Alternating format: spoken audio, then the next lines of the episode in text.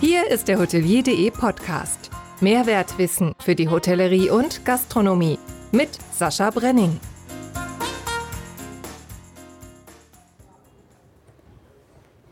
Moin zusammen. Wo mag denn nur mein Christian sein? fragte ich mich drei Strophen singend im letzten Podcast.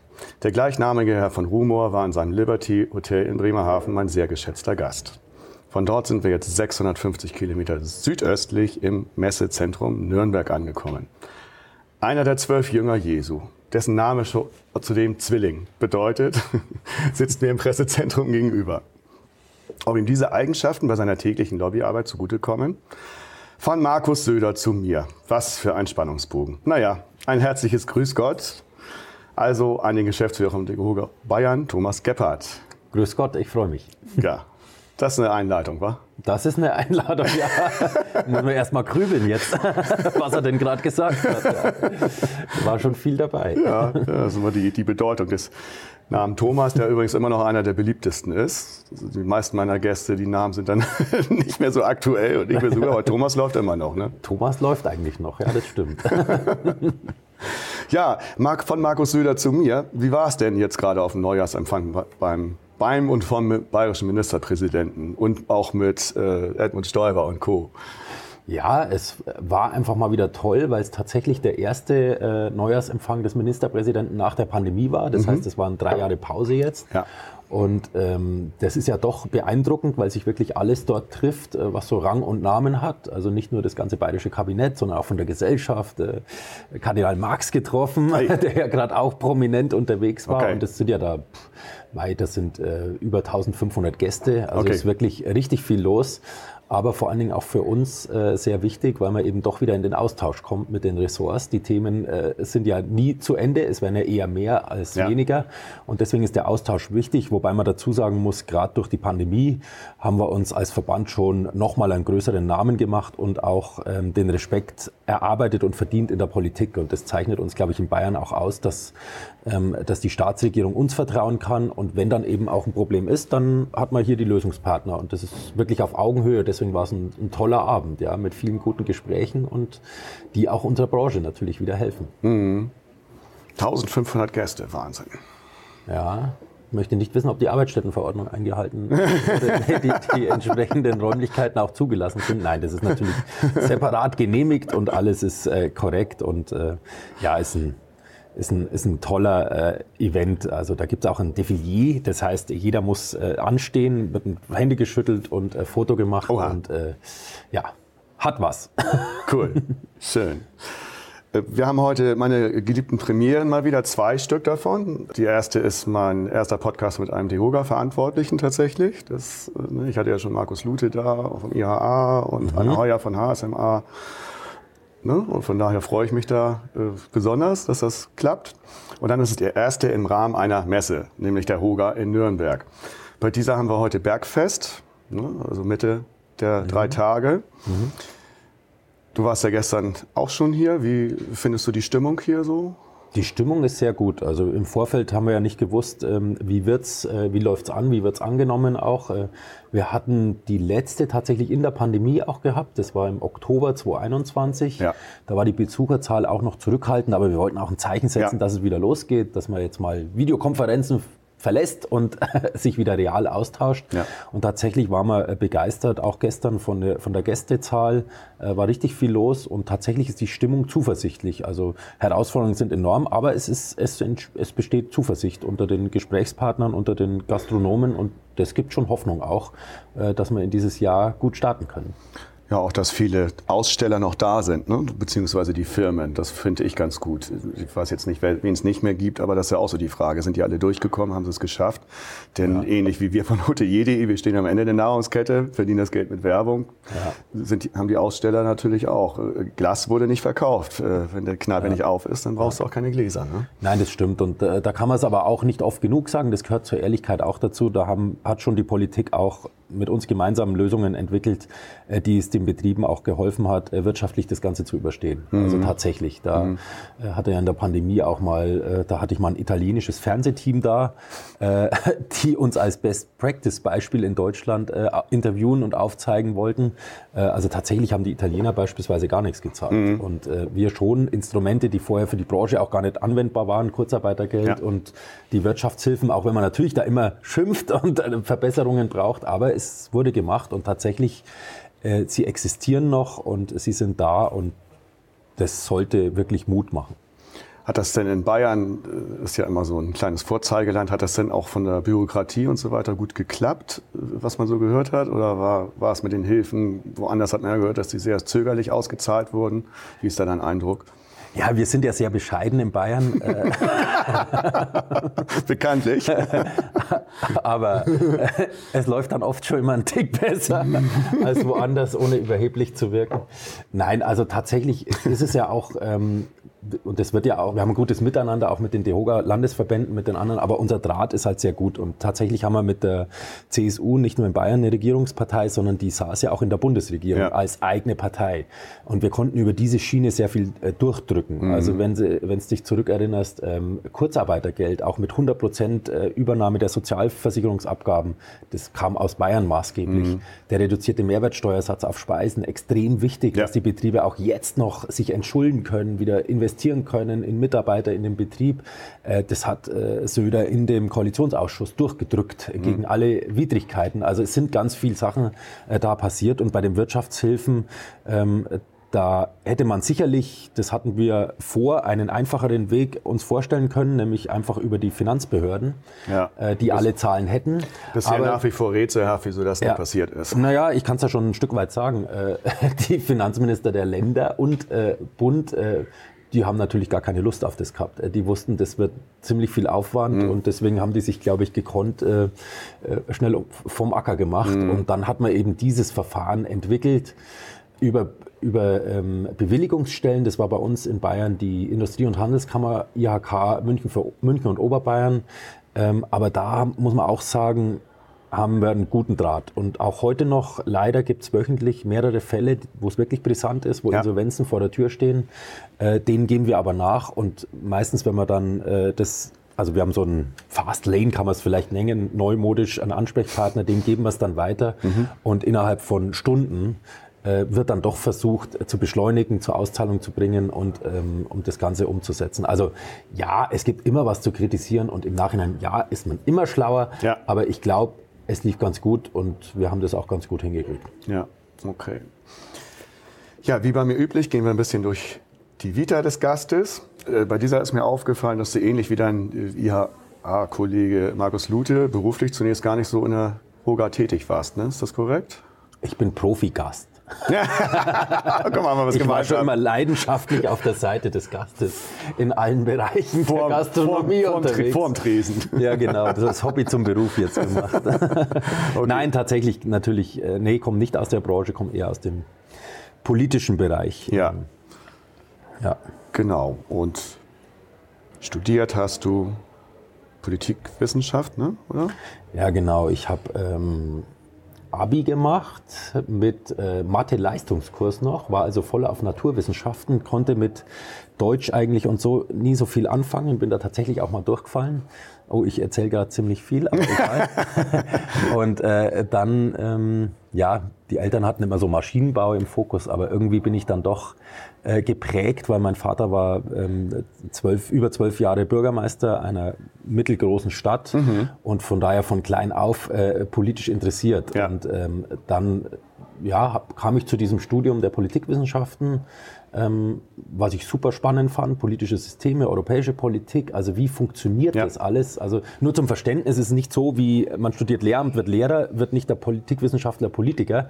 Im Gegenteil, aber man versteht eben die Prozesse auch, ja. ja, und man äh, blickt hinter die äh, Kulissen und versucht, kann eben mit dem Handwerkszeug dann neue Problemfälle relativ gut analysieren und umsetzen. Das mhm. ist so das Ziel. Mhm. Und äh, da mich das ganze Mathe nicht ganz äh, ähm, weggelassen hat, bin ich dann noch zur Volkswirtschaftslehre gekommen und habe äh, zusätzlich Finanzwissenschaften studiert. Mhm. Also jetzt wird sehr trocken Steuerinzidenz, also die Wirkung von Steuern, äh, welche Auswirkungen das haben und so weiter. Also ich fand es ein gutes Rüstzeug. Ähm, als ich allerdings angefangen habe zu studieren, hieß es, äh, die Politologen wären Taxifahrer. Das ist jetzt nicht mehr der Fall, aber ich habe tatsächlich auch noch promoviert, weil ähm, damals war die Situation, dass man sich lange bewerben musste mhm. um einen Job. Das kann man sich jetzt, können sich Junge teilweise gar nicht mehr vorstellen. Äh, hier kriegt man eigentlich alles zugeschmissen und ja. man kann machen, was man will eigentlich. Ja. Damals nicht und deswegen hatte ich dann auch noch da den Schritt der Promotion gemacht, habe also im Bereich europäische Politik noch äh, meinen Doktor äh, gemacht, um dann eben später Chancen zu haben, ein bisschen mehr am Arbeitsmarkt noch mhm. äh, gesichtet zu werden. Ja. ja. Science Fiction ein bisschen für uns, für die Jungen heute, kann man sich wirklich nicht mehr, kann man sich wirklich nicht mehr vorstellen. Ja, und hoffen wir, dass man sich äh, nicht mehr vorstellen muss, weil ja. man weiß natürlich nicht, wie es weitergeht, wenn man doch mal in eine Rezession geht, wenn es doch mal wieder vom Arbeitnehmermarkt ähm, zum Arbeitgebermarkt wird, dann schaut es wieder ganz anders aus. Ja, das stimmt.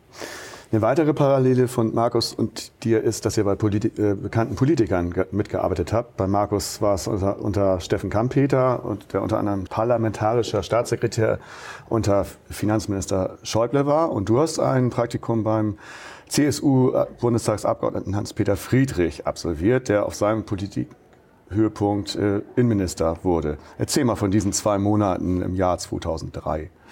Ja, das war, äh, man musste ja ein Pflichtpraktikum machen und ähm, da habe ich mir eben die politischen, die Parlamente sozusagen rausgesucht, war zunächst im Bundestag, übrigens später dann auch im, im Europaparlament genau. nochmal eine unterschätzte ähm, Ebene, die man nicht so im Blick hat, äh, aber die sehr, sehr wichtig ist. In Berlin, ich fand es einfach spannend, ja, weil ähm, man man sieht natürlich, wie die politischen Prozesse laufen. Äh, man kommt in Kontakt ähm, mit, mit Leuten, die teilweise jetzt noch an der Verantwortung sind. Ich kann mich erinnern, da gibt es so eine parlamentarische Gesellschaft, ist das, das ist vom Bundestag gegenüber das mhm. Gebäude. Da dürfen nur Abgeordnete, Mandatsträger rein und ehemalige Mandatsträger. Und da hat er mich dann mitgenommen. Dann haben wir da eine Suppe gegessen. Auf einmal zwickt's hinten im Hals. Und ich wollte mich schon beschwerend umdrehen. Äh, dann war das der Friedrich Merz. Ja, also äh, okay. das sind dann schon Momente. Uh, und tatsächlich tatsächlich war ich mit einem Praktikantenkollegen noch, das war auch noch eine, eine schöne Geschichte, sind wir Aufzug gefahren, weil immer wenn dann wirklich Plenardebatten waren und Pressekonferenzen, da konnte man halt so ein bisschen als Zaungast dastehen, äh, sind wir im Aufzug gefahren und zack steigt die äh, Bundeskanzlerin ein. Ja. Also äh, äh, man steht dann ruhig und leise mit großen Augen in der Ecke und äh, ja, das hat schon was. Also das, das war eine tolle Zeit und ja, es ist eben wichtig, politische Strukturen und Systeme auch zu verstehen, weil wir wollen ja Interessen durchbringen, wir wollen ja was bewegen, erreichen, ja. beeinflussen im positiven Sinne, weil man ja die Rahmenbedingungen verbessern will und da muss man wissen, wie es läuft. Mhm. Und das hilft da ganz gut. Wie kamst du zu dem äh, Hans-Peter Friedrich, zu, zu, dem Kontakt? Ich bin gebürtiger Oberfranke. Ich okay. komme aus Arzberg, Landkreis Wunsiedel mhm. im Fichtelgebirge und das war der Bundestagsabgeordnete von mir. Okay. Äh, wir haben auch jetzt noch Kontakt, also aber auch noch Kontakt äh, zur, zur Heimat sozusagen. Ja. Ich habe dann ja eine Oberbayerin geheiratet, also die Verbindung von Alt- und Neubayern. da gibt es ja manchmal das Spielchen zwischen Franken und, und, und, Oberbayern, aber das ist alles gut. Wir haben das gut in den Griff gekriegt. ja, Praktikum Europäisches Parlament äh, hatten wir schon. Bei wem war das? Joachim Würmeling.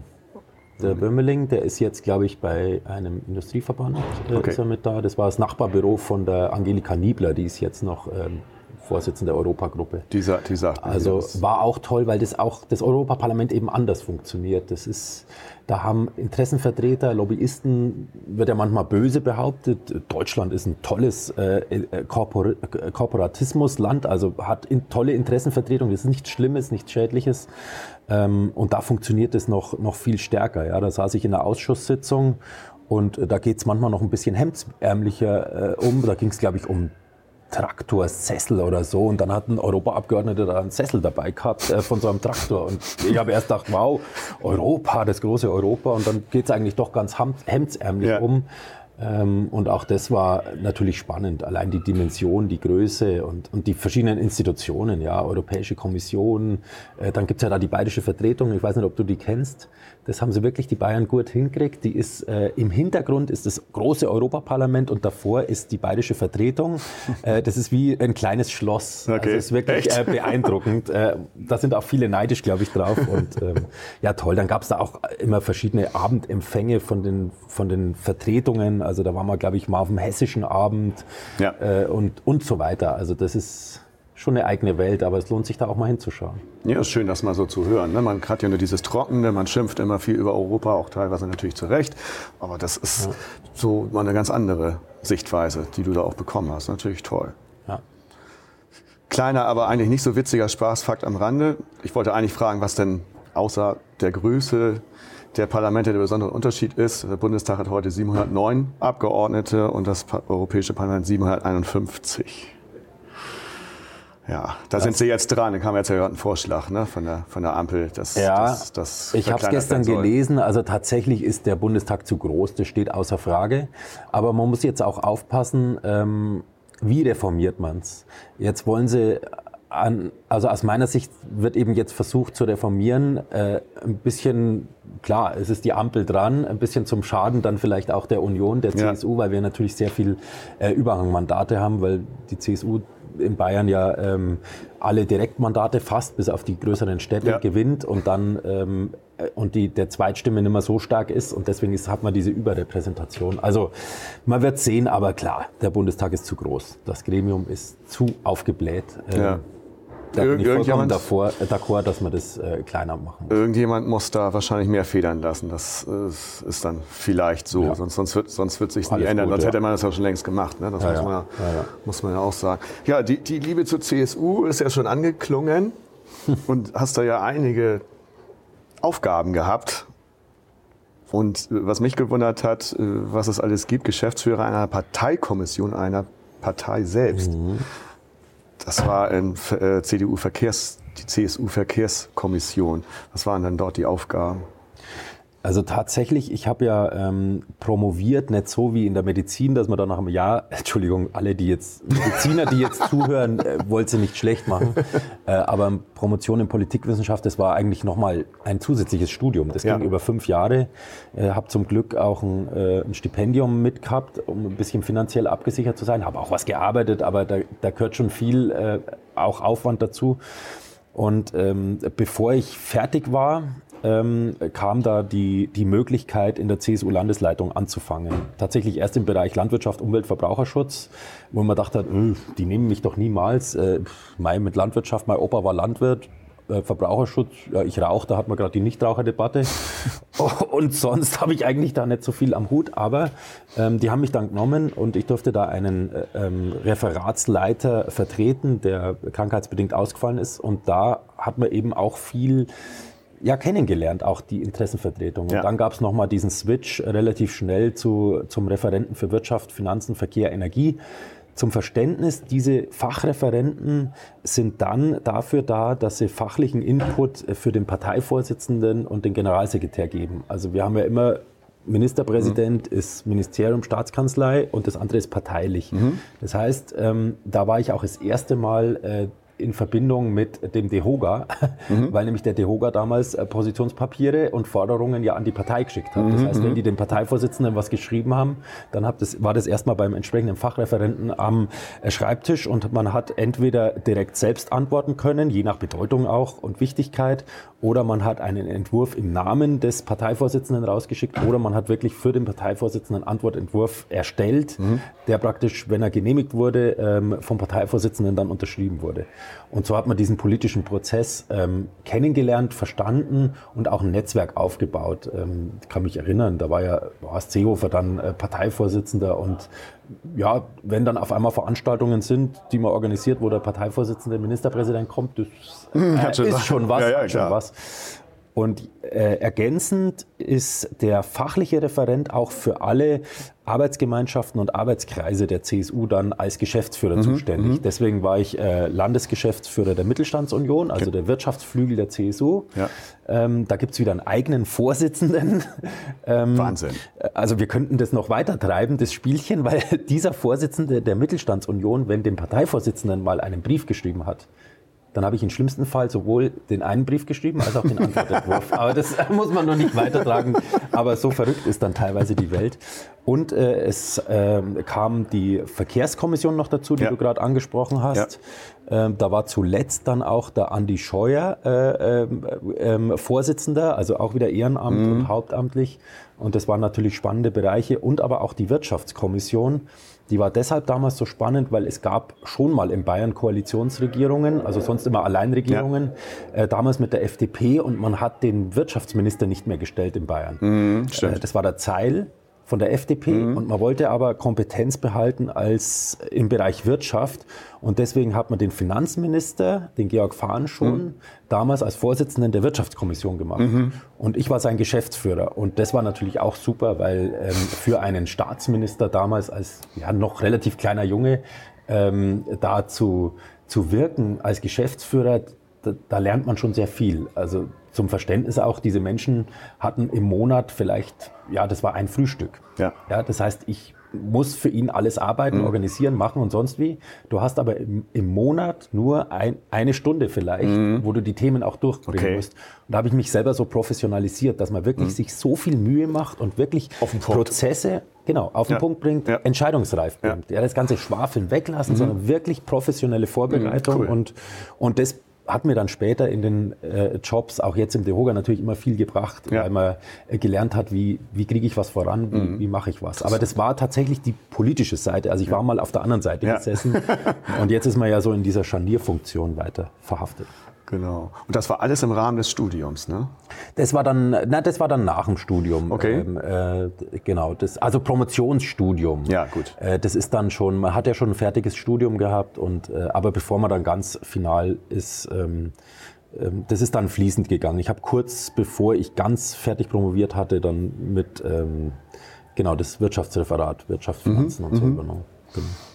So, dann ging es in den ersten Verband, das war BFW, Landesverband das war die erste verantwortliche Position in einem Bundesverband. Das ist äh, Freie Wohnungsunternehmen, Landesverband Bayern. Ja, genau. Also das, ähm, da geht es so um klassische mittelständische Unternehmen, ne? so wie wir das in Genau, also wie gesagt, ich hatte ja da Mittelstandsunion, das war alles äh, ganz gut. Nur ja, zur Wahrheit gehört auch, in der Partei beschäftigt zu sein. Da heißt schon schnell immer, das ist eine Ehre, dass man hier arbeitet. Also Bezahlung hm, ja. ausbaufähig und äh, Zeit immer verfügbar. Wochenende, wann ja. weiß ich. Aber das war enorm viel. Und dann, klar, hat man Kontakt zu Verbänden auch gehabt, zu Branchen, zum Mittelstand. Und da kam eben die Anfrage Verband der freien Wohnungs- und Immobilienunternehmen äh, als Landesgeschäftsführer im Prinzip. Das sind die privaten Bauträger, Projektentwickler und Bestandshalter. Mhm. Also wirklich die private Immobilienwirtschaft. Mhm. Und da war das ein Verband, den gab es schon, aber der war nicht politisch aufgestellt. Und es war ein bisschen hemdsärmlich. Es war eigentlich ein Anwalt, der das nebenbei gemacht hat in mhm. seiner Kanzlei. Und äh, das Herausfordernde da war kompletter Neuaufbau der Geschäftsstelle, komplett alles, also alles neu. Wir haben Sichtbarkeit geschaffen. Wir haben einen bayerischen Immobilienkongress ja, auf die Beine gestellt. Mhm. Äh, natürlich habe ich kein Geld gehabt, also musste man begleitende Sponsoren und Fachausstellungen machen. Also da diesen ganzen Veranstaltungssektor und äh, politische Arbeit auch hier wieder ähm, wie kriegt man das professionell durch. Das, das konnte ich da gut machen. Ähm, das waren enorm krasse Unternehmer, aber das Gegenteil von jetzt. Also die setzen um ohne Ende, Milliard, um Millionen, Milliarden geht es da in den Projekten auch, aber mit extrem wenig Personal. Mhm. Genau das Gegenteil. Jetzt eine mhm. Branche, mhm. äh, Umsatz relativ, äh, aber personalintensiv. Mhm. Also ganz andere mhm. Sichtweise. Ähm, aber ähm, wir wollten da Sichtbarkeit gewinnen und das haben wir ein Stück weit geschafft. Äh, zum Beispiel habe ich aus einem Seminar für Energie, energetische Sanierung, äh, das haben wir einfach umbenannt in die Bayerische äh, Energiekonferenz. Mhm. Und zack hatte ich den bayerischen Umwelt- und Wirtschaftsminister als Referenten am Anfang. Also da schon dieses Spielchen gemacht, politische Lobbyarbeit mhm. und Information und Netzwerk. Mhm. Immer diesen Dreiklang gesehen und war eine spannende Zeit, ja. Bis ja. dann der Ruf zum Dehogak. Genau. Und bevor wir davon kamen, nehmen wir mal die Kopfhörer kurz auf. Die Lieblingsbürokratie.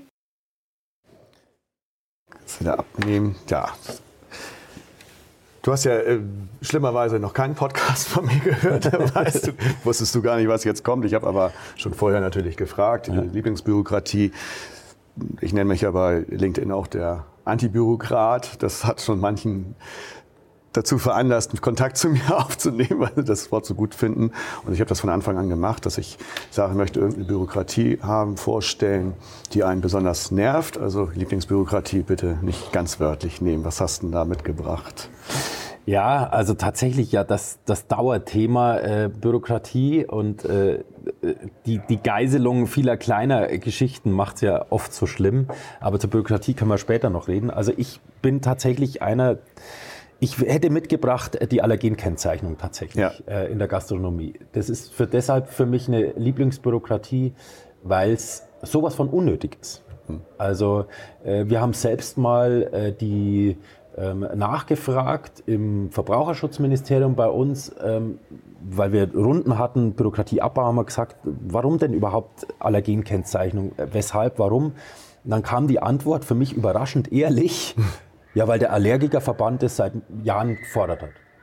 Wow. Okay. Also mit so einer Antwort hätte ich nicht gerechnet. äh, äh, ja gut, äh, dann verstehe ich das natürlich.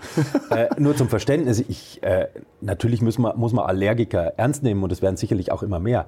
Aber deswegen, warum es es nicht braucht, ist, weil ein Allergiker sich niemals auf einen äh, Zettel Papier oder einen Aushang verlassen würde. Der geht nämlich zum Wirt oder zum Koch und sagt, ja. sag mal, ist da das und das drin? Ja. Weil wenn ich das hier esse, dann falle ich hier vielleicht vom Stuhl. Mhm. Und deswegen, so ist es praktikabel. Aber mhm. nein, wegen dieser Sache, die eigentlich läuft, ähm, hier jetzt so, ein, so, eine Komplettauflage für eine komplette Branche äh, zu machen, finde ich verrückt. Und äh, da gibt es eben viele Bereiche und das ist ein besonderes. Mhm. Ich habe noch nie drüber nachgedacht, weil ich habe Gott sei Dank keine Allergien. Ja. Aber es ist so, wenn ich eine hätte, würde ich nachfragen, ja. Ich muss mich da erstmal reinversetzen, aber es ist so, Nein, ich glaube, man würde sich nicht verlassen, man, man nee. fragt nach. Äh, ja, ist richtig. Ich meine, man bestellt ja auch ein Gericht, da redet man ja auch mit der Bedienung ja. und die Bedienung fragt dann nach und ja. wenn man das nicht ausreicht, dann, äh, dann sage ich, darf ich einen Koch kurz sprechen. Also ja. all das läuft, aber nicht der Zettel. Nee. ja, leuchtet irgendwie ein. Prima. Schön, die hatten wir bisher noch nicht. Wunderbar. Danke. Ja, gerne. So, in der Zeitmaschine sind wir jetzt im Monat August des Jahres 2016, der der Hoga Bayern ruft, wie schon eben mhm. angedeutet. Ich spekuliere mal, wie, zu, wie es dazu kam. Äh, CSU, Mittelstandsarbeit, die vierjährige, vierjährige Verbandsarbeit beim eben erwähnten BFW und die daraus gewonnenen Kontakte mündeten in die Geschäftsführertätigkeit. Könnte es so gewesen sein? Das könnte sicherlich so gewesen sein. äh, man hat ähm, in Bayern ein sehr gutes Verbändenetzwerk auch nochmal. Da gibt es nämlich die VBW, die Vereinigung der bayerischen Wirtschaft, die Stimme der bayerischen Wirtschaft. Das sind im Prinzip äh, die Branchen mit ihren Verbänden Mitglied. Mhm. Und da gibt es regelmäßige Treffen, Austausch und deswegen sind wir da auch so stark, weil um was zu erreichen, ist man ja, wenn man alleine ist, ist man alleine. Hört sich jetzt blöd an, aber äh, wenn, die, wenn man für ein Thema, was unsere Branche jetzt meinetwegen betrifft, die komplette Wirtschaft hinter sich ziehen kann, dass die gemeinsam was fordern, wie Wochenarbeitszeit und so, dann erreicht man viel mehr. Und deswegen mhm. haben wir da einen guten Austausch, äh, auch gemeinsam mit der Industrieverbänden und Ähnlichen. Und äh, darüber kennt man sich natürlich. Das heißt, ich kannte natürlich die DEHOGA-Geschäftsführerin, die es da gerade gab. Und die hat aufgehört. Die ist äh, gewechselt. Äh, die wollte nach wo wollt ihr denn eigentlich hin? Rheinland-Pfalz, glaube ich. Genau, Rheinland-Pfalz. Und dann haben die Nachfolger gesucht und dann, wen gibt es denn da? Ich war damals noch eher der Jüngere von denen und ähm, ja, und dann gab es da. So alt bist du jetzt auch noch nicht. Nein, aber. äh, und da, genau, und dann kam das dazu und dann gab es eben dann Ausschreibung. Also ich bin ich habe nicht in meinem, Beste in meinem bestehenden Job habe ich nicht immer die, die Flucht äh, Angst. Mhm. Also ich habe mich da super wohl gefühlt, war glaube ich am Höhepunkt, wir haben uns toll aufgebaut. Ja. Aber es war der nächste Schritt und auch eine Herausforderung und deswegen habe ich mich dann beworben und das, dann haben sie mitgenommen. Wir machen, mal, wir, wir machen mal kurz Folgendes. Äh, wir grüßen mal, wenn wir beim Thema Verbände sind, ganz herzlich Daniela Winzer. Ja, bei der du auch im Podcast warst und mit ja. der ich ja auch eingemacht habe. Und die hat ja das Verbändethema ganz besonders genau. auf dem Zettel. Liebe genau. Grüße, Daniela. Ne? Ja, Jetzt bist liebe, du hier schon wieder drin. Liebe Grüße auch von mir. es war spannend damals. Ja. Ich darf die größte Herausforderung deiner Regentschaft vermuten. Könnte mit C anfangen und mit ohne aufhören. Allerdings. Also hätte mir vorher mal jemand gesagt, ähm, du bist Hauptgeschäftsführer in einer Zeit, in der eine Branche wie die Gastronomie ein halbes Jahr Berufsverbot am Stück hat, hm. dann hätte ich gesagt, niemals. Hm. Das schafft niemand. Vorher lasse ich mir beide Arme abhacken. Ja. Entschuldigung für das Beispiel. ja. Und äh, es war wirklich die Hölle zweimal hin und zurück und es war un, un, unvorstellbar krass. Hm. Ähm, aber wir haben relativ schnell gesagt, alle anderen Themen weg, wir konzentrieren uns nur auf das. Ja. Und das Wichtigste, wir sind ansprechbar. Ja. Wir sind ansprechbar einfach, weil niemand wusste, wo ist vorne und hinten. Wir bleiben besetzt äh, auf allen Kanälen und versuchen jetzt einfach alles, weil egal wie es ausgeht, wir haben wenigstens alles versucht. Und dann kann man mal was falsch machen, kriegt man vielleicht eins auf den Deckel. Ja. Vielleicht können wir später über äh, Betriebsschließungsversicherung noch reden, da kann man lang reden. äh, aber wir tun wenigstens unser Bestmögliches. Und ähm, da bin ich vor allen Dingen meinem Team so dankbar. Ein tolles Team, tolle Mitarbeiter. Die haben alle an einem Strang gezogen. Wir haben rund um die Uhr gearbeitet. Ähm, und das war einfach super. Und auch das Ehrenamt. Wir mhm. haben als Ehrenamt, Hauptamt-Team richtig funktioniert. Und das war toll mit den Kollegen und ähm, eine unvergessene Zeit, aber wirklich eine extrem brutale heftige Zeit, wo wirklich alles auf dem Spiel stand. Das ist jetzt so gut, dass wir in der Messe hier sind, ja. voll besetzt. Äh, toll. Hätten wir uns aber damals nicht unbedingt Nein. gewusst, dass es so ist. Das hätte auch anders kommen können. So, dann haben wir in, in Bayern 40.500 Hoteliers und Gastronomen, 447.000 Erwerbstätige, 10.000 Auszubildende etc. etc. Und äh, euer DEHOGA Bayern gliedert sich in 75 Landkreise, sieben Bezirke mit Geschäftsstellen sowie der Landesgeschäftsstelle.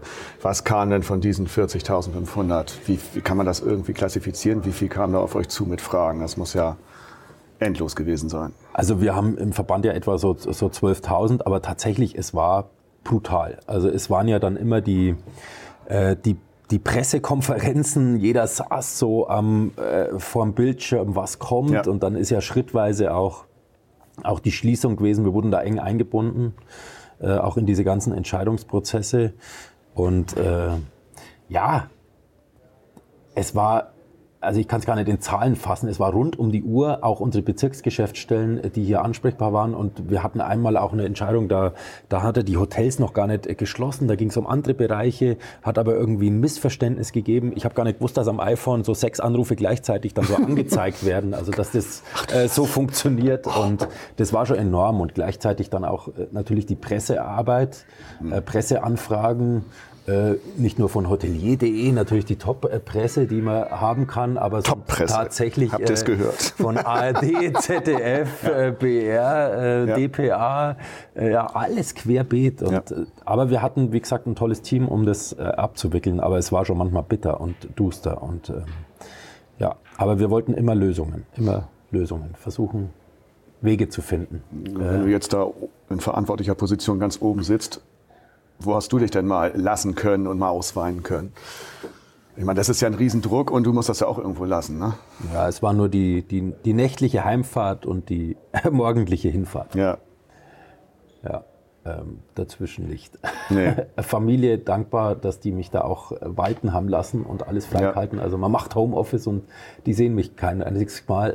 Mhm. ähm, aber tatsächlich, das war ja auf den Fahrten mhm. zwischen den äh, das sind so 60 Kilometer. Ich wohne in Bad Aibling mhm. und äh, mhm. arbeite in München da. Okay. Ja. So, jetzt haben wir vorhin schon gesagt, Bayern ist da soweit, hast du schon angedeutet, ganz gut durchgekommen. Äh, was ich bei Söder damals gut fand, wurde er natürlich auch viel kritisiert, äh, dass er immer klar kommuniziert hat, was, wie, wo, warum passiert. Ich habe diese Pressekonferenzen dann auch teilweise gesehen. Da gab es kein Herumgeeiere wie zum Beispiel bei mir in Niedersachsen, wo tatsächlich mhm. die Kreisverwaltung am Sonntagabend noch nicht wusste, was am Montagmorgen gemacht werden musste. Mhm. Ist das so ein diesbezüglich ein richtiger Eindruck? Ja, wobei bei uns kam das auch immer sehr kurzfristig. Ja. Also die, die Verordnungen, die äh, zehn Minuten vor Mitternacht äh, okay. äh, rauskommen und dann da gelten.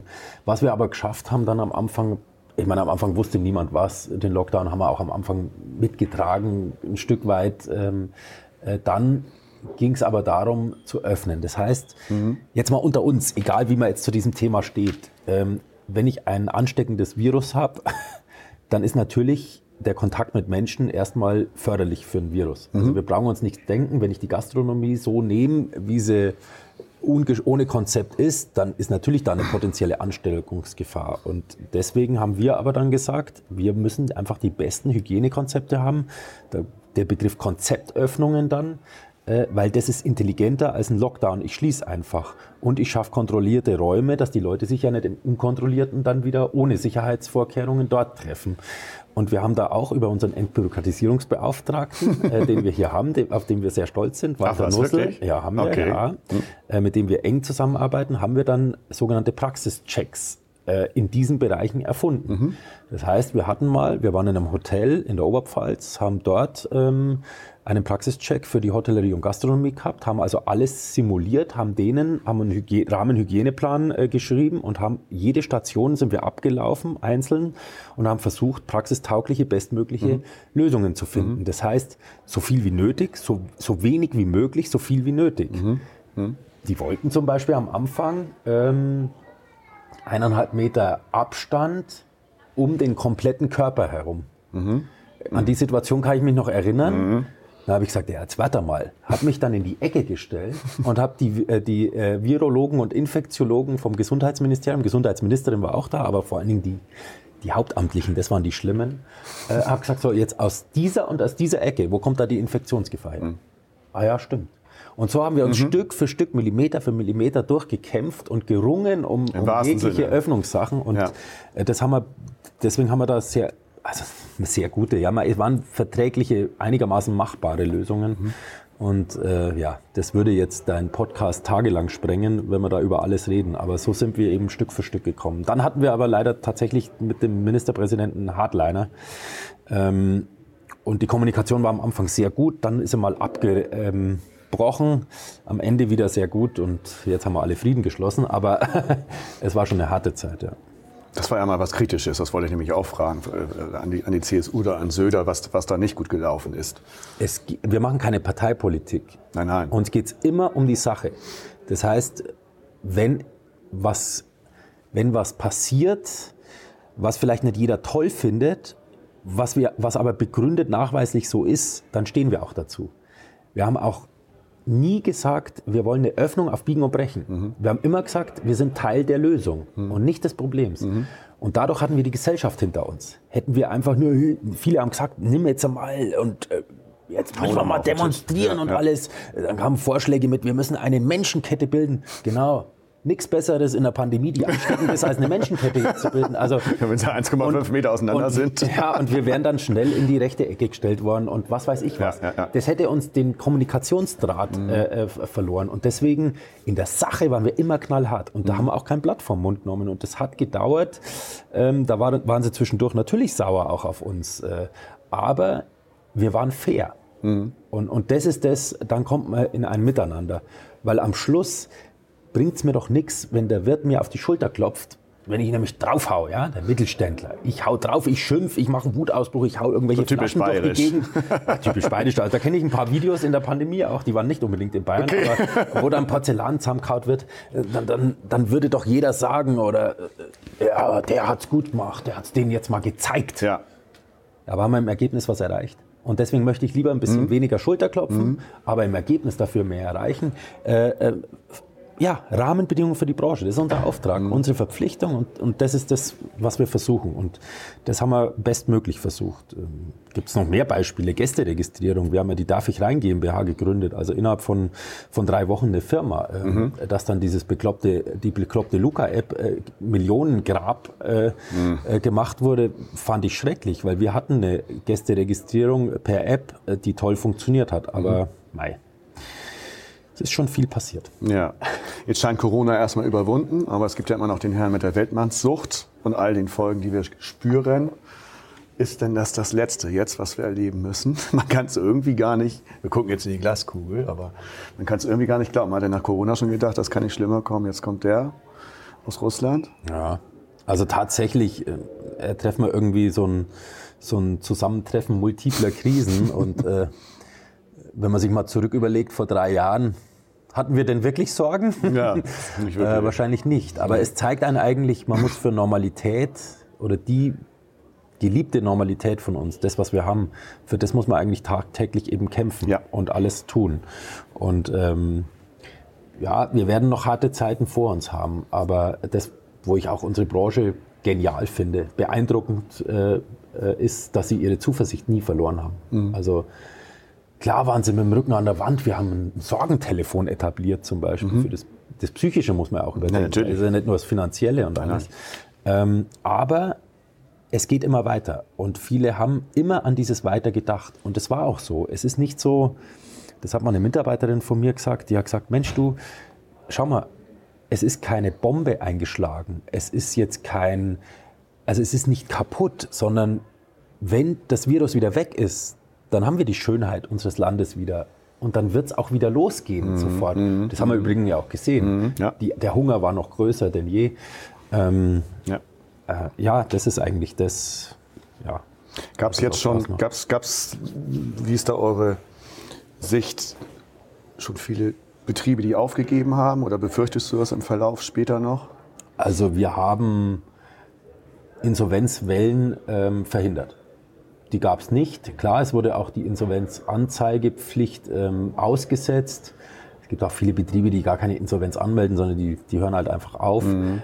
Aber ähm, wir spüren alles, was die statistischen Zahlen auch hergeben und Unsere Mitgliederzahlen sind im Übrigen gestiegen in der Pandemie.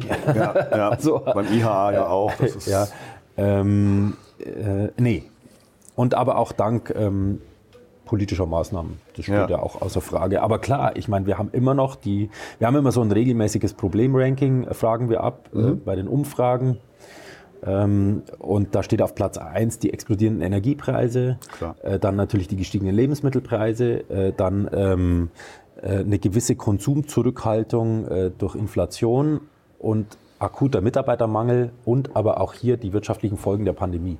Viele haben Rücklagen aufgebraucht. Äh, mhm. Jetzt kommen die ganzen Schlussabrechnungen, jetzt kommen die Überprüfungen, man hat Kredite aufgenommen.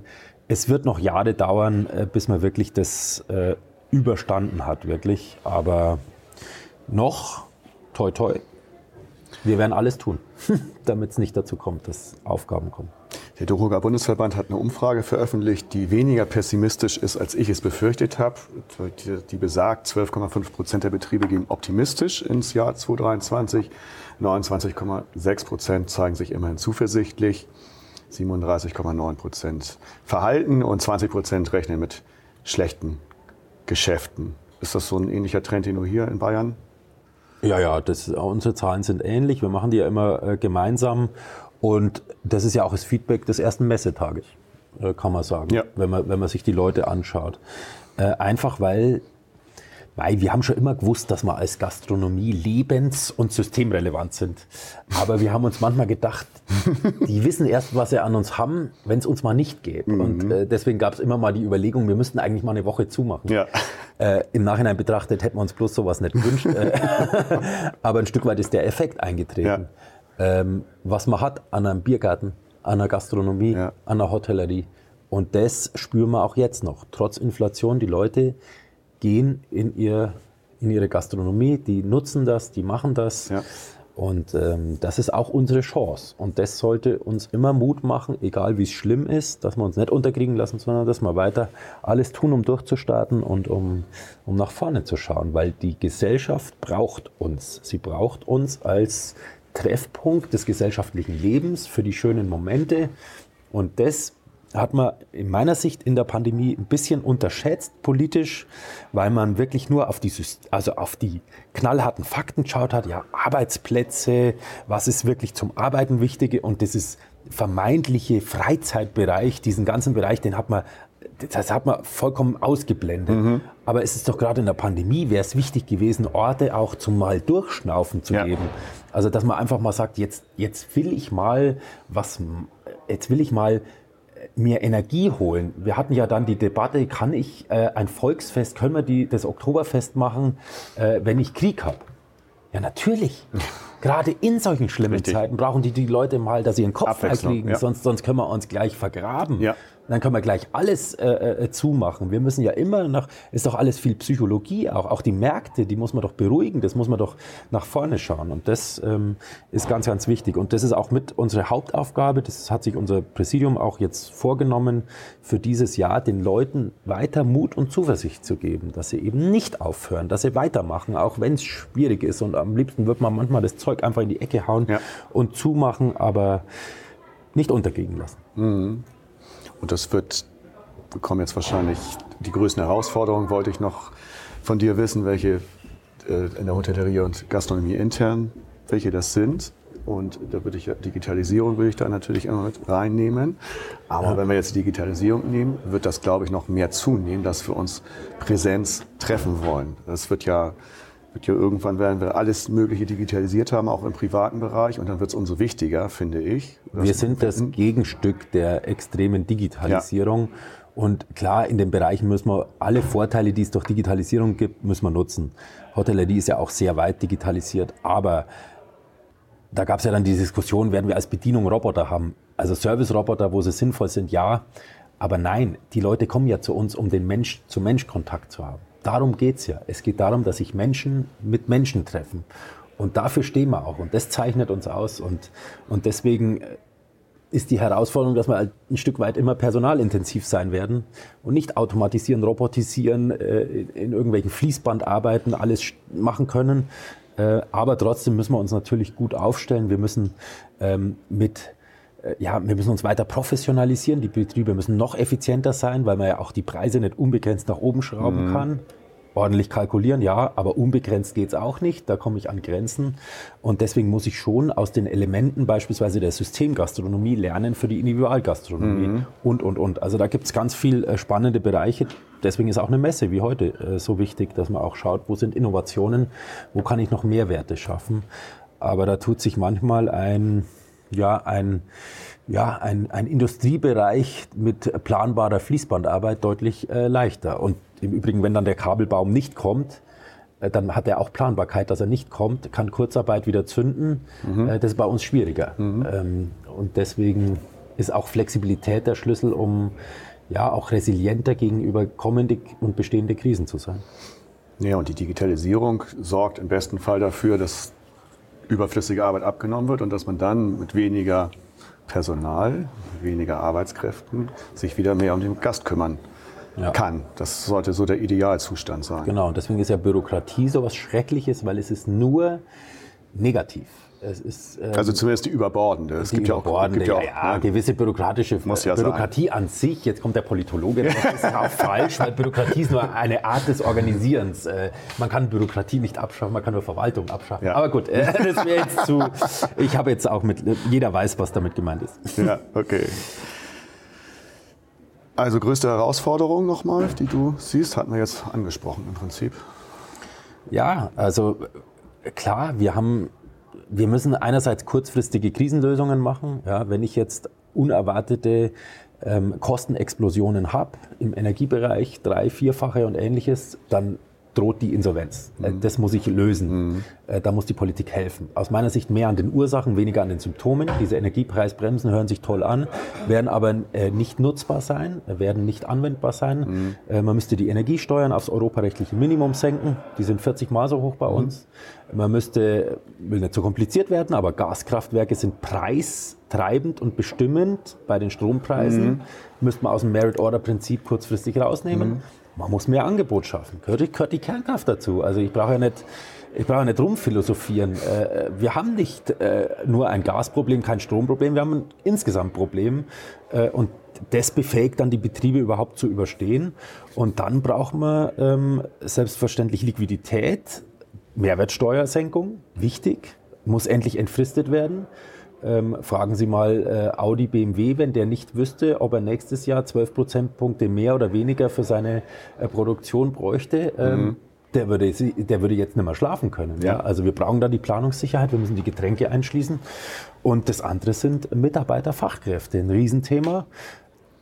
Die demografische Problematik greift da jetzt mittlerweile. Wenn Sie sich die Statistik anschauen, der Schulabgänger und Renteneintritte, dann waren die vor der Pandemie 2019 noch relativ deckungsgleich. Das ist richtig auseinandergegangen. Mhm. Das heißt, innerdeutsch ist das Potenzial nahezu ausgeschöpft.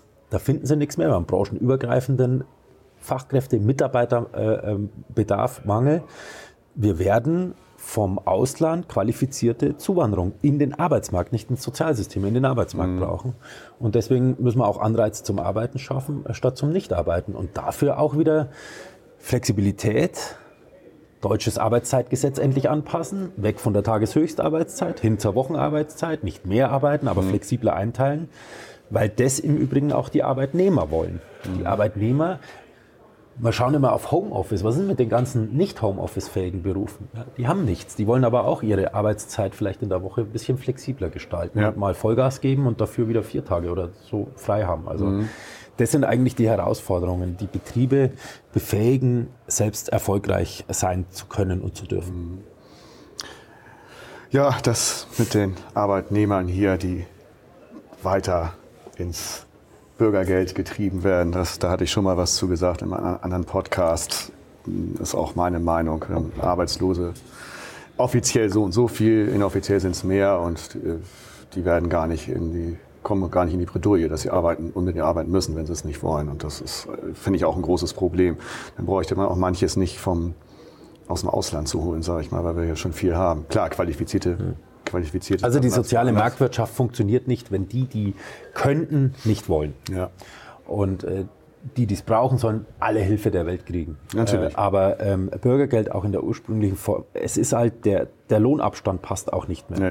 Und wenn ich dann einen Bundesarbeitsminister Heil höre, der sagt, ja, der müsste halt mehr zahlen, dann ist es so verlogen, weil wir haben doch ein großes Problem bei uns in Deutschland. Das ist, dass die Arbeitskosten für den Arbeitgeber so hoch sind wie nirgendwo in Europa und da gleichzeitig das Nettoeinkommen des Arbeitnehmers so niedrig wie auch irgendwo. Ja. Das ist unser Grundproblem. Ja? Äh, in der Schweiz ähnlich hohe Arbeitskosten, aber ein doppeltes Nettoeinkommen. Mhm. Da muss man ansetzen. Freibeträge, Einkommensteuer senken, dann haben die Leute übrigens, dann sind sie befähigt, die Mehrkosten auch ein Stück weit zu tragen. Da muss ich nicht umverteilen oder irgendwelche ÖPNV-Tickets erfinden und was weiß ich, was ich äh, für Sachen mache, sondern gezielt strukturell entlasten. Das ist der Schlüssel, weil dann befähigt die Leute äh, eben Mehrkosten und Schwankungen auch äh, mitzutragen. Mhm. Ja, ja, kann man auch lange darüber diskutieren. Viele Themen, ja. viele Themen und mal wieder interessante Inhalte von dir, weil du halt auch die ganzen Seiten kennst. Das, das macht so attraktiv gerade. Kommen wir zum echten Coup von euch. Und da setzen wir uns nochmal die Hörerchens auf. Die Überraschungsfrage. Die kommt heute von Markus Lute. Also von dem IHA, Hotelverbandschef, haben wir heute schon mal gehört. Erzähl mal ein bisschen aus deiner Sicht über ihn. Der Markus ist ein super Typ. das also, stimmt zumal. ich glaube, er ist auch ein Bayern-Fan. er hat mich fast ein bisschen in die Bredouille gebracht. Bei dem Neujahrsempfang, den du, äh, äh, den du angesprochen hast am Anfang, äh, habe ich ein Bild gepostet, äh, ein Selfie mit dem Ministerpräsidenten ja. und seiner Frau. Ja. Und äh, da fällt tatsächlich ein bisschen Schatten auf den Ministerpräsidenten und er hat drunter kommentiert Stimmt. auf LinkedIn. Habe ich gelesen. Äh, steht da etwa der Ministerpräsident in deinem Schatten? ja. äh, solche äh, Kommentare, ich wollte ihn schon darauf ansprechen, äh, können einen, da kann ich schnell mal einen Anruf aus der Staatskanzlei bekommen. Nein, das ist natürlich nicht der Fall. Nein, er ist, äh, er ist toll, er ist super für unsere Branche. Er macht das wirklich genial und ähm, wir verstehen uns auch gut. Und ich kann mich an einen tollen Termin erinnern, da ging es eben um die Digitalisierung des Meldescheins. Mm, und da sein, Lieblings, wir, sein Lieblingsthema. Genau, und da ist er schon sehr lange dran. Und wir hatten damals mal Kontakt aufgenommen, weil ich mir gedacht habe, Mensch, der Bundesinnenminister ist der Horst Seehofer, CSU. Mhm. Und die Digitalministerin im Kanzleramt ist die Doro Beer, CSU. Mhm. Es muss doch möglich sein, dass wir jetzt dieses Thema endlich mal angehen. Und dann hatten wir einen, einen, gemeinsamen Termin auch im Bundesinnenministerium organisiert und hatten den auch. Da sind wir mit der Berliner Realität konfrontiert geworden. Hei, hei, hei, hei. Und, äh, aber es war immer spannend und von daher, wir, wir verstehen uns gut. Wir versuchen bestmöglich alles umzusetzen und es macht immer wieder Spaß. Er ist ja auch bei unseren Geschäftsführersitzungen dabei mhm. in Berlin. Also Naja, und der Horst Seehofer hat es ja nicht so mit Digitalisierung. Muss man auch sagen. So, nochmal aufsetzen. Jetzt kommt die Frage. Servus, Thomas. Ich habe mich sehr gefreut über Saschas Einladung, dir die Überraschungsfrage heute stellen zu dürfen. Es ist eine tolle Gelegenheit, einfach mal Danke zu sagen für eine effektive und erfolgreiche Zusammenarbeit von DeHoga Bayern und IAA. Da gab es ja auch mal ganz andere Zeiten. Ich finde es auch richtig gut, dass ihr gemeinsam mit uns neue Wege geht, wie zum Beispiel beim Hospitality Festival Up Next am 21. und 22. Juni München. Und dort können wir nicht nur gemeinsam aufschlagen, sondern auch gemeinsam Erfolge abfeiern, wie zum Beispiel euren Clou mit der Bettensteuer. Ich habe mich unglaublich gefreut. Während das Bundesverfassungsgericht diese Matratzenmaut einfach pauschal erlaubt, kassiert die bayerische Staatsregierung sicherlich nicht ganz ohne euren Einfluss diese Regelung gleich wieder ein. In Bayern gibt sowas nicht. Meine Frage an dich daher. Was macht ihr in Bayern anders als andere, dass eure Landesregierung sich als einzige gegen das ungenierte Abkassieren von Touristen und für eine ordnungspolitisch solide Tourismuspolitik stark macht? Bis bald. Toll. Bisschen hatten wir das Thema natürlich schon. Ja. Ja, also er ist also, Bayern-Fan, man merkt's. Ja, nein, also auch wirklich toll. Die, und er hat ja recht, die Zusammenarbeit ist super und ich freue mich auch auf das Hospitality Festival, äh, wirklich super und ähm, wir sind da auch äh, unterstützen da und freue mich, wenn da wirklich die Branche in, in München zusammenkommt äh, an Pfingsten. Äh, Bettensteuer tatsächlich. Ähm, Kannst du ja nochmal den Verlauf, was, was passiert ist mit der Bettensteuer? Ja, ja, man muss sich das erstmal ähm, äh, erstmal, also wir haben in Bayern die Bettensteuer nie gehabt. Die mhm. Äh, wurde damals schon äh, abgewiesen, weil es hieß, wir sind Tourismusland Nummer eins. Wir tun alles, um den Tourismus zu fördern.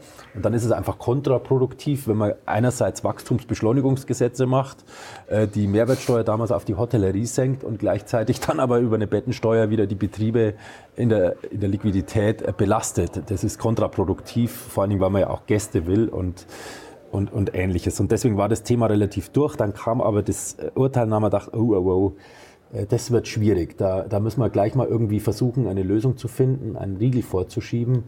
Und die Lösung war, dass man, wir haben ein Kommunalabgabengesetz, das KAG, und da sind äh, gewisse kommunale Steuern verboten zu erheben. Mhm. Äh, Vergnügungssteuer ist dabei, glaube ich, Weinsteuer und da könnte man, war unser Vorschlag, einfach äh, die Bettensteuer ergänzen, kommunale Bettensteuern oder wie auch immer.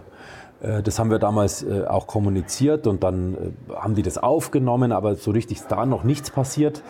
Und plötzlich in einer Zeit der multiplen Krisen, die wir gerade geschildert und beschrieben haben, äh, kommt dieser konkrete Vorschlag von der Landeshauptstadt München und die hatten schon einen Termin für die entsprechende Sitzung zum Beschluss, dass sie eine Bettensteuer einführen wollten. Zehn Prozent übrigens auch für Business-Übernachtungen. Mhm. Äh, ähm, ja, und zwar relativ schamlos offen, um ihre Ausgaben zu finanzieren.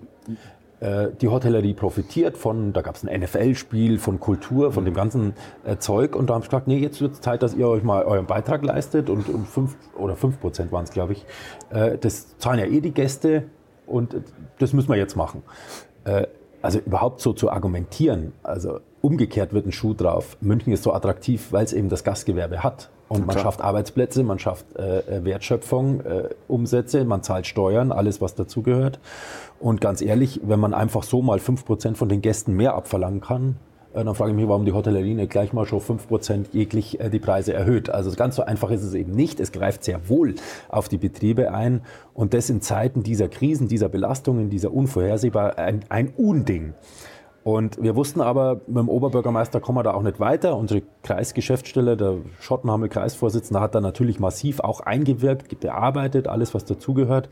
Aber wir haben uns gedacht, jetzt nutzen wir tatsächlich mal unsere guten Beziehungen äh, und aktivieren gleich mal den Ministerpräsidenten und alles was dazugehört. Und dann hat er tatsächlich pff, innerhalb von einer Woche ähm, einfach gesagt, die haben recht, das gibt es für mich nicht, es gibt keine Steuern. Und haut das einfach mal raus. Und wir haben von daher einen Riegel vorgeschoben. Und es wird jetzt so kommen. Und damit ähm, müsste das Thema in ganz Deutschland, ähm, äh, in ganz Deutschland, in ganz wär's. Bayern, jetzt war, ich, war der Wunsch ein bisschen lauter, äh, ähm, äh, abgeräumt sein. Gestern war zur Eröffnung der Hoga der bayerische Innenminister, der ist ja zuständig dann, der hat gesagt, der Gesetzgebungsprozess im, ist im Laufen. Mhm. und wir setzen das jetzt um. Und Markus, zu deiner Frage, was machen wir besser? Weiß ich nicht. Ähm, ein Stück weit äh, äh, gibt es halt schon immer in Bayern diese enge Verbindung aus Unternehmer, Verbänden und der Politik. Das ist auch nichts Schlimmes, sondern man versucht gemeinsam bestmöglich was zu erreichen. Und äh, wenn man ähm, äh, sich dann äh, gut aufstellt äh, und immer Teil der Lösung ist, ich glaube, dann, dann hat man auch ein bisschen Glück, aber ist schon toll. Und deswegen muss man auch mal Politiker und Politik auch wieder loben, äh, weil es einfach wichtig ist und weil sie es äh, in Teilen wieder verdienen. Wenn man mit denen anständig umgeht, dann kann man auch solche Gefahren einfach mal abbügeln. Wenn man denen nur äh, eins auf den Deckel haut, äh, dann wollen dir die in solchen Momenten nicht helfen. Mhm. Und das macht dann den Unterschied. Und das habe ich vorhin gemeint, weniger Schulterklopfen, ja. viel mehr im Ergebnis was erreichen. Und wenn irgendwo die Hütte brennt, dann räumen wir es ab. Und mhm. das hat hier toll geklappt. Mhm. Und ich hoffe und freue mich, wenn viele Kollegen nochmal versuchen, einen Anlauf zu starten mit dieser Argumentation, auch ihre äh, äh, Politik, ihre Regierungen ähm, ja, zu überzeugen. Und dann braucht man auch eine solche kritischen Stimmen wie überdrehte Schnappatmung oder das völlig unkritische Verhältnis zu Lobbyisten von der bayerischen Staatsregierung. ja, Mai, das war ja klar, dass die wie Rumpelstilzchen jetzt auftreten. Es war aber auch äh, cool, einfach mal zu sagen, nein, solche Spirenzchen gibt's nicht. Aber ganz ehrlich, ich wäre wütend, äh, die Münchner streichen jetzt ihre Fahrradwege äh, grün an statt rot. Das kostet eine Million. Dann wird die Verwaltung gendergerecht umgebaut, kostet glaube ich 6,5 Millionen. Und dann jetzt von der Hotellerie abkassieren. Bitte. Das geht überhaupt nicht. Und die Art und Weise, wie man auftritt, ähm, man hat kein Geld mehr, jetzt müsst ihr mal was zahlen, das ist eine Denke, die ist linksgrün. Das kann man nicht akzeptieren, das geht gar nicht. Und, und von daher äh, muss man solchen Quatsch auch einen Riegel vorschieben. Äh, und zwar möglichst schnell. Und deswegen sind wir dankbar, dass das genau so passiert ist. Ja, ich habe mir da so ein Wort mal rausgesucht, aufgeschrieben, mein Wort zum Montag dazu, denn ich führe seit äh, September 2022 auch ein kleines Unternehmen namens hotelier.de. Was ich da schon jetzt an Steuern, Zahlen und Bürokratie überwinden musste, geht auf keine Kuhhaut. Und ich bin nur eine Internetseite oder ich habe nur eine Internetseite. Ich habe mitbekommen, wie auch Hoteliers und Gastronomen durch beides massiv belastet werden und die verantwortlichen Politiker nichts anderes zu tun haben, als immer noch mehr aufzubürden. Und darum geht's letztendlich. Ne? Wäre es nur das, könnte man ja sagen, gut, aber es ist ja schon so viel und es ist auch wieder bürokratisch. Ich könnte einfach nur, ne? ich will das jetzt nicht sagen. Und äh, da frage ich mich auch, wollen die nicht mehr essen gehen, gemütlich in der Kneipe sitzen oder eine Hochzeit bis tief in die Nacht feiern? Ne? Und wie gesagt, dass wir uns nicht falsch verstehen, ein vernünftiges Maß an Steuern und Bürokratie sind für unseren Staat existenzsichernd aber nicht auf diese entfesselte Art und Weise. Das, das ist das, was mich immer so nervt. Deshalb kam ja auch die Lieblingsbürokratie generell mhm. mir in den Sinn, um da mal ein bisschen was aufzuzeigen. Ja. Ja. Kannst du so unterschreiben, oder? Ja, ich meine, auf der anderen Seite sind wir natürlich als Gesellschaft auch in Teilen mit selber schuld, ja. Also wenn was passiert, rufen wir auch gleich, ich will, ich will, ich ja. will. Ähm, ein, ich fand ja, ich fand ja die ganze Pandemie auch wieder so ein Spiegelbild im Lichte der Bürokratie, weil die Infektionsschutzmaßnahmenverordnung wir hatten, das habe ich vorhin gesagt, versucht, so wenig wie möglich zu regeln und so viel Freiheit wie möglich zu geben. Das heißt, man hat bewusst Regelungen gefunden, die waren halt nicht ganz scharf. Mhm. Dann kommen schon viele Betriebe, die fragen, aber wie ist es denn jetzt und wie mache ich denn das und wie ist denn das? Da muss man doch was regeln. Dann habe ich denen in dem Moment am Telefon auch mal gesagt, Leute, das, was du grad, äh, ihr gerade fordert, ist Bürokratie. Mhm. Ihr werdet später wieder schimpfen, weil jedes, Entschuldigung, sagen wir jetzt nicht, Detail geregelt ist. Das heißt, es, es, wir müssen aber trotzdem den Mut haben, ich bin ein Fan von Experimentierräumen, dass man einfach mal wieder ein bisschen mehr ja. Lebensrestrisiko zulässt, ja. ja, diese Rahmenbedingungen. Und da wird jemand aus diesen Leitplanken auch mal durchs Raster fallen, aber er muss auch für seine Konsequenz dann bestraft werden. Und ähm, wir müssen da irgendwie im Großen auch ansetzen. Im Kleinen versucht man es, aber da kommt man ja fast nicht mehr hinterher. Und ähm, ja, es ist schwierig, aber es muss zur Chefsache von allen gemacht werden, weil am Schluss schießen wir uns als Land ins Knie, ja. ähm, weil es so unnütz ist. Und weil es einfach Knie nicht, wär, ja. äh, nicht, ähm, nicht produktiv ist und ganz, ganz bitter, ja.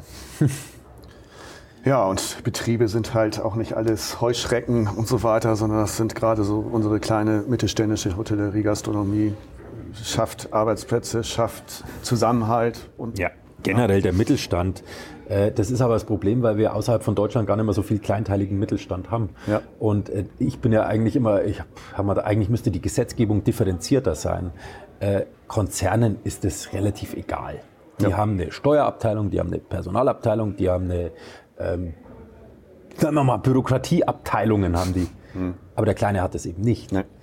Ähm, und deswegen muss man sich schon bewusst sein, was bedeutet die und die Auflage, weil die muss hier vom wahrscheinlich sogar Unternehmer, Koch und allen in einer Person gemacht werden mhm. und andere schieben es halt in irgendwelche Abteilungen, die sich dann wieder beschäftigen, bla bla bla.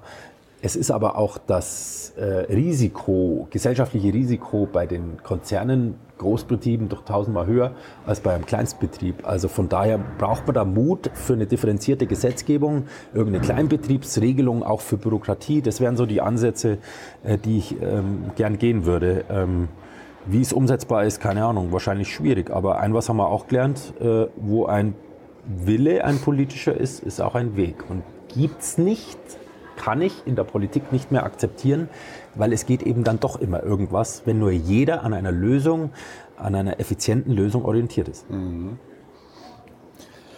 Markus äh, Lute sprach von der jetzt guten Zusammenarbeit eurer beiden Verbände. Ich hatte mit ihm auch das Thema in unserem Podcast. Da waren wir mhm. ein bisschen nicht so ganz einer Meinung, beziehungsweise hat er mir auch aufgezeigt, dass da doch einiges passiert. Wann kommt denn wie siehst du das? Wann kommt eine bessere Kooperation zwischen möglichst allen wichtigen Verbänden, wie zum Beispiel auch der HSMA, um punktuell bundesweit für mehr Gehör zu sorgen und das nicht nur, wenn der Hoge das Wasser schon bis an die Nasenlöcher steht? Hm. Also in Bayern kooperieren wir mit ganz, ganz vielen Verbänden. Aber ich möchte ein was, ähm, vielleicht jetzt wirklich die Gelegenheit mal nutzen anzusprechen. Ähm, ich war vorher, hast du in der Vita gesehen, beim Immobilienverband. Mhm. Ähm, Damals war der Bauminister der Peter Ramsauer. Ja. Der hat bei unserem Bayerischen Immobilienkongress gesagt, Mai, in der Immobilienwirtschaft, da gibt es ja mehr Immobilienverbände als Einfamilienhäuser. Das war total übertrieben, aber er hatte recht. Ramsauer. Es gibt sehr, sehr, sehr, sehr, sehr viele Verbände ja. in, einer, in einer Branche. Mhm. Und das ist schlecht. Mhm. Denn mit einer Stimme sprechen, zusammenhalten, das ist das A und O.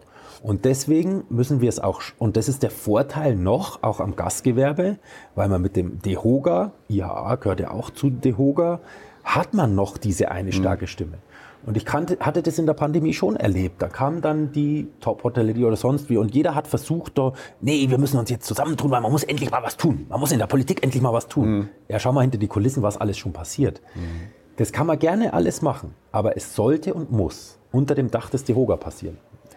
Weil dann hat man einen Ansprechpartner, eine Stimme und einen Kanal. Und die Branche kann so unendlich dankbar sein, dass sie mit dem Dehoga noch diese eine Stimme hat. Mhm. Und deswegen alles, was sich so entwickelt, gründet und sonst wie, gerne, aber es sollte möglichst unter diesem Dach passieren. Weil, glauben Sie mir, ich hatte damals in der Immobilienwirtschaft, da hatten wir die Gewerbeimmobilien, die sind böse, und die Wohnimmobilien, das sind die guten. Wir haben die politische Tür nicht mit Supermärkten und Gewerbeimmobilien geöffnet. Mhm. Wir haben es mit dem Wohnungsbau geöffnet. Und als wir drin waren, haben wir die Gewerbeimmobilie mit äh, vermarktet. Mhm. Und genauso ist es hier auch. Unser, unsere Wohnimmobilie, unser, wir hatten hier Rettet die Biene. Kennst du mhm. das Volksbegehren in Bayern? Ja. Äh, von den Dingen, die Biene. Mhm. Unsere Biene, weißt du, was unsere Biene ist? Das Dorfwirtshaus. Mhm. Das schöne, heile Dorfwirtshaus. Das so. ist unsere Biene. Mhm. Und mit der öffnen wir die Tür. Und dann hauen wir die Grand Hotellerie auch mit rein. Mhm. Und alles, was dazugehört. Mhm. Aber erfolgreich bist du nicht, wenn du mit vermeintlich tollen Unternehmen einen Verbund schaffst und dann glaubst, so jetzt rede ich mal mit der Politik, habe ja auch noch gute Kontakte. Mhm. Nein, erreichen tust du was mit dem richtigen Element und dann ziehst du alles mit, äh, mit rein. Wir müssen uns noch besser aufstellen, steht alles Frage. Aber wenn wir die Kraft, die wir haben aus verschiedenen Organisationen, Akteuren, wenn wir es schaffen würden, das unter dem Dach des Dehoga zu organisieren, dann sind wir stark. Lasst uns als Branche weiterhin zusammenstehen. Die Immobilienwirtschaft hat ein Stück weit das versäumt und die tun sich gegenseitig massakrieren. Der Politiker sucht sich genau immer den Verband aus, um ihn gegenseitig auszuspielen. Mhm. Wir kennen das alles wirklich, ich live alles schon miterlebt. Und die erste Frage ist immer, mit wie viel, für wie viel redest du? Du redest ja gar nicht für alles, du hast ja eigentlich da und da gar nichts zu sagen. Mhm. mhm. Schon ist man schwach. Mhm. Man muss stark sein, die ganze Branche muss organisiert sein. Dann sind wir stark. Die Automobilindustrie ist nicht stärker als wir. Wir sind eine Nummer was wir erreicht haben, ist was, worauf wir stolz sein könnten. Denken Sie dran, in der Pandemie, die Automobilindustrie wollte eine Kaufprämie. Haben Sie die gekriegt? Nein. Wir wollten die reduzierte Mehrwertsteuer. Haben wir sie gekriegt? Ja, wir haben sie gekriegt. Aber ganz ehrlich, zur Wahrheit gehört auch noch, dass es ganz viel Lobbyarbeit, knüppelharte Lobbyarbeit, die nicht immer sichtbar ist. Ja. Und die kann man nur im Einzelgespräch oder in unserem Interview jetzt mal versuchen, ein bisschen anzudeuten. Es hat mich schon ein bisschen verwundert, wenn es Leute gibt, mit denen wir gut zusammenarbeiten, aber die haben ein paar Stühle rausgestellt und waren die großen Macher der Branche und andere, die die Fleißarbeit gemacht haben, und das ist der Dehoga noch, viel gearbeitet haben, dann auch was erreicht, die haben oft die Rosinen, also die, mhm. den Dank gar nicht so richtig mitgekriegt. Weil ein bisschen Stühle rausstellen, das kann jeder. Und klar muss man solche Elemente auch machen, aber das ist eigentlich das, äh, wo wir hin müssen. Und es ist echt viel, viel, viel komplizierter, als man sich oft vorstellen kann, mhm. ähm, um wirklich was langfristig auch als, auf partnerschaftlicher Höhe zu erreichen. Sagt Thomas Gebhardt. Und das ist dann auch das Schlusswort, weil den Mut, den hatten wir schon. Und sehr engagiert, toll. Muss man jetzt nicht immer einer Meinung sein, aber es ist ja ein, ein Wort, was ich größtenteils echt unterstützen kann. Danke für den Podcast, für das Gespräch, für, die, Offen, für die, Offenheit. Sehr gerne, ich danke dir. War dann wirklich schön. Ja, ne? Ja. dann, sagen wir, dann sagen wir mal Tschüss und auf bald. Auf bald, ja. Tschüss. Servus. Ciao. Der Hotelier.de Podcast. Mehrwertwissen für die Hotellerie und Gastronomie. Keine weitere Ausgabe verpassen. Und jetzt auf www.hotelier.de/podcast abonnieren.